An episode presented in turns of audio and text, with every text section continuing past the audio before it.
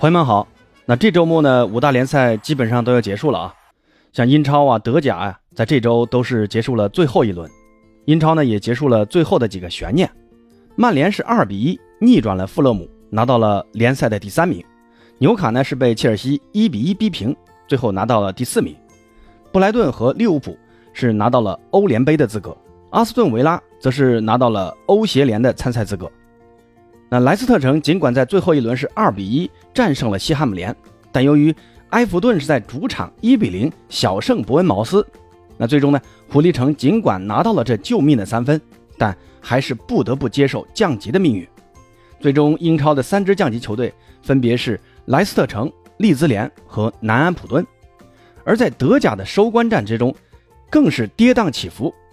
多特蒙德在最后一轮主场，只要战胜美因茨。就能时隔十一年再度夺回德甲联赛冠军。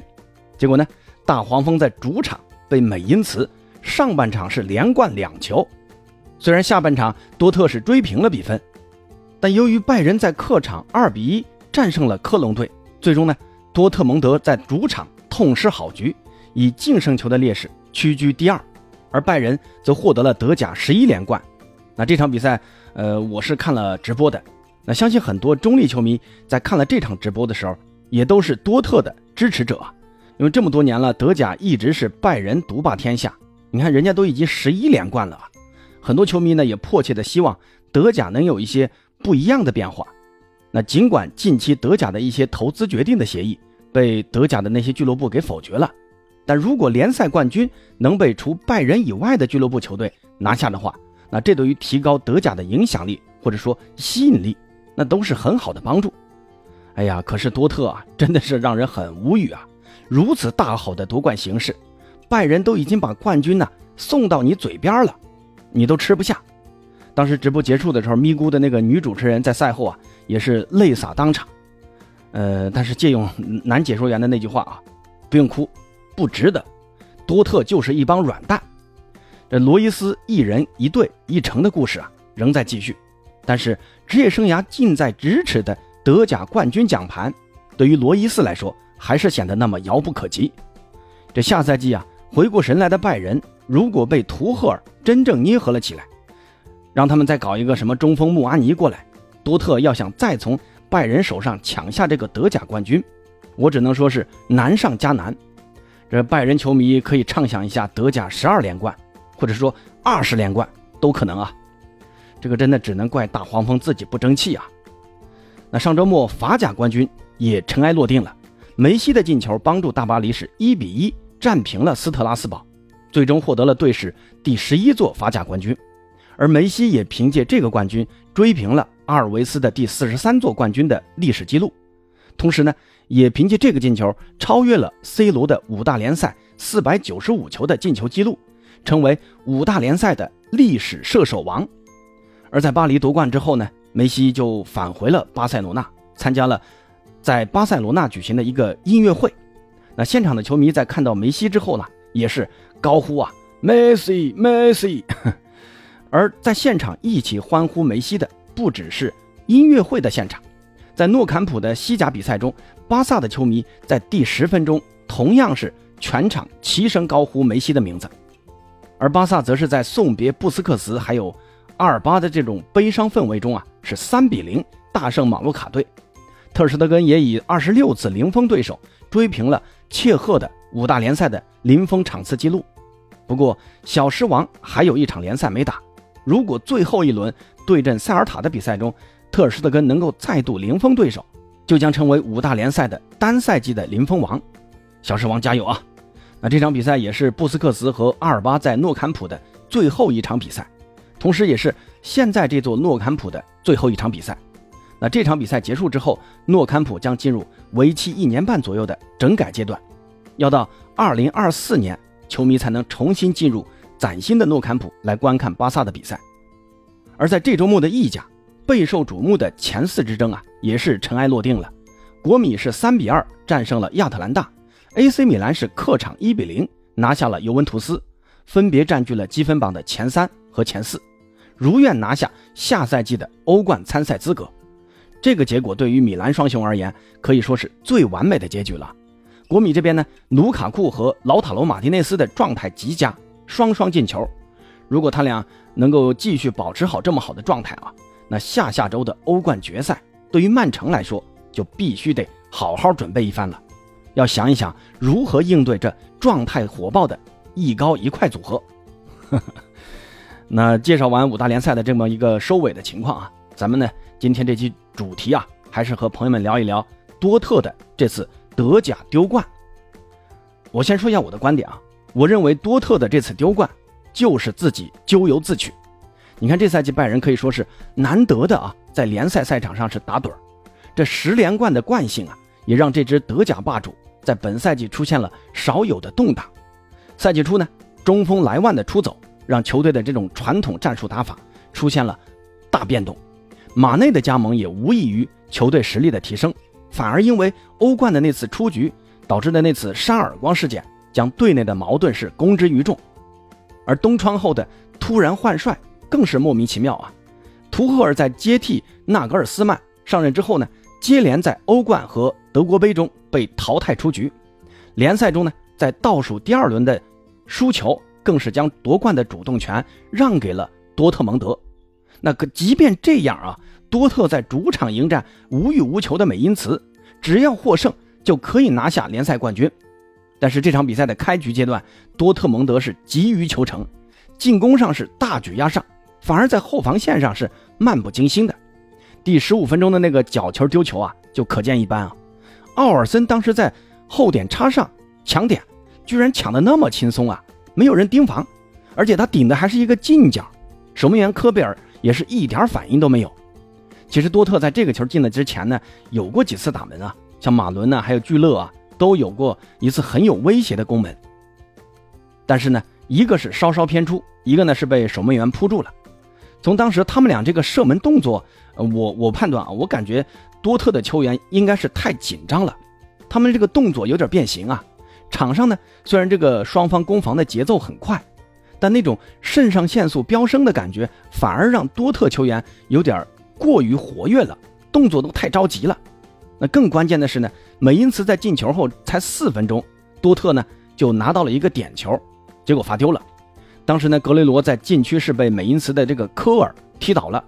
裁判呢当时是先没有表示啊，示意比赛继续。后来呢，可能是 VR 裁判提醒他了，然后去场边看了 VR 回放，最后呢还是给了点球。但是啊，向来点球罚的极稳的阿莱，那这次主罚的点球。被扑出去了，那这个点球没进就要了命了啊！如果当时啊多特凭借这个点球扳平，我相信这个多特蒙德的这个气势肯定就马上起来了。因为美因茨这支球队虽然我不太了解啊，但是也听很多德甲球迷说，这支球队属于那种一旦气势被压，很容易崩溃的那种球队。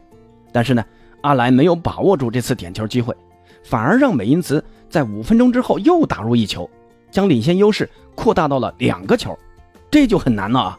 而且呢，阿德耶米在上半场快结束的时候还受伤了，被罗伊斯替换下场了。本来啊，贝林厄姆这场比赛就因为伤病无法上场，那这一下就更加的雪上加霜了。伤病的影响也是很大的，整个上半场多特的进攻就没有什么起色，他们的进攻主要依赖于两侧的传中，但是多特球员还是刚才说的，因为太着急呀，太兴奋啊，这个传中球的这个质量很难保证。总是传大了，而且呢，二点球的这个保护也做的，呃，不到位，那进攻也就呃草草了事。那到了上半场的比赛的尾声，布兰特就有一次内切的低射，然后呢，补时阶段马伦有一次头球攻门是击中了边网，算是最有威胁的两次进攻。而到了下半场呢，穆科科替换上场了，他的上场啊，总算让多特的这个传中球的质量提高了不少。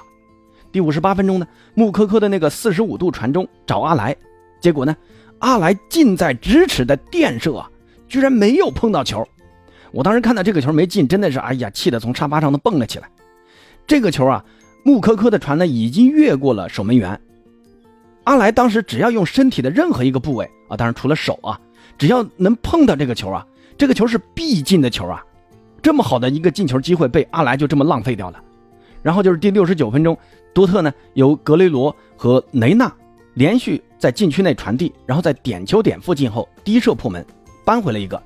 那这个时候呢，多特的主场才算是看到一点点希望啊，因为当时拜仁已经在客场取得一比零的领先了，但是多特必须要赢下这场比赛，那就还差两个球啊。随后呢，多特是继续进攻，然后就是第七十五分钟左右，拜仁被克隆扳平了。当时直播的时候，解说员都有点很激动啊。但是多特球员在场上呢，还是要继续努力的。不过美因茨的这条后防线，呃，这场比赛个个都跟天神下凡一样啊！他们对于这个球路的保护啊，做得很到位。不管是高球还是低平球，多特都很难占到便宜。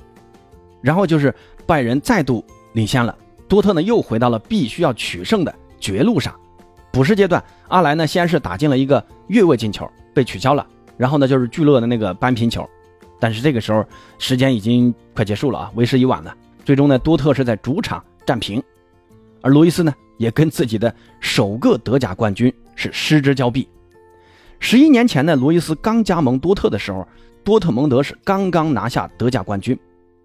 然后十一年过去了，罗伊斯呢也从当初的年轻的少年变成了一个三十四岁的老将，但是自己效力的俱乐部却跟联赛冠军始终无缘。那这次的无缘冠军，可能也意味着罗伊斯职业生涯很可能啊彻底跟德甲冠军无缘了。拜仁的这个管理能力和这个纠错能力啊，在整个欧洲足坛那都是首屈一指的。他们现在已经解雇了高层卡恩和萨里哈米基奇，因为这两个家伙必须得为拜仁这个不太成功的赛季负责。而多特这边呢，夏天，呃，我感觉贝林厄姆啊大概率要走，而罗伊斯呢又将年迈一岁。那对于下赛季德甲冠军的争夺，我个人是持悲观态度的。其实多特在拜仁之前丢分的那个轮次也没有抓住机会啊。当时第二十九轮，美因茨就曾经三比一战胜过拜仁，算是帮多特狙击了一把拜仁啊。但是多特在随后对阵波鸿的比赛给一比一战平了，把这个榜首又让给拜仁了。那再加上这次的主场输球，说实话，真的，你拿不了冠军，真的只能怪你自己。很多球迷说多特在掉链子这件事上，一从来都不掉链子。我觉得这话说的太对了，这么几次好的夺冠机会都这么被轻易的放弃掉了。其实咱们回过头来，咱们再来看看为什么多特没有拜仁的这种冠军气质呢？我觉得最主要的就是因因为多特这支俱乐部的定位啊，多特的定位它它就不是以冠军为目标的球队，他们的首要目的还是要以持续生存。持续盈利为首要目标的俱乐部，你看他们培养的球星在出名之后总是要高价卖出的，不是卖给拜仁就是卖给欧洲其他的大牌俱乐部。上赛季卖哈兰德，你看这个赛季马上又要卖贝林厄姆了。你看这样一支年年靠卖血的俱乐部，你指望他去争冠，真的只能寄希望于像拜仁这种球队自己来犯大错。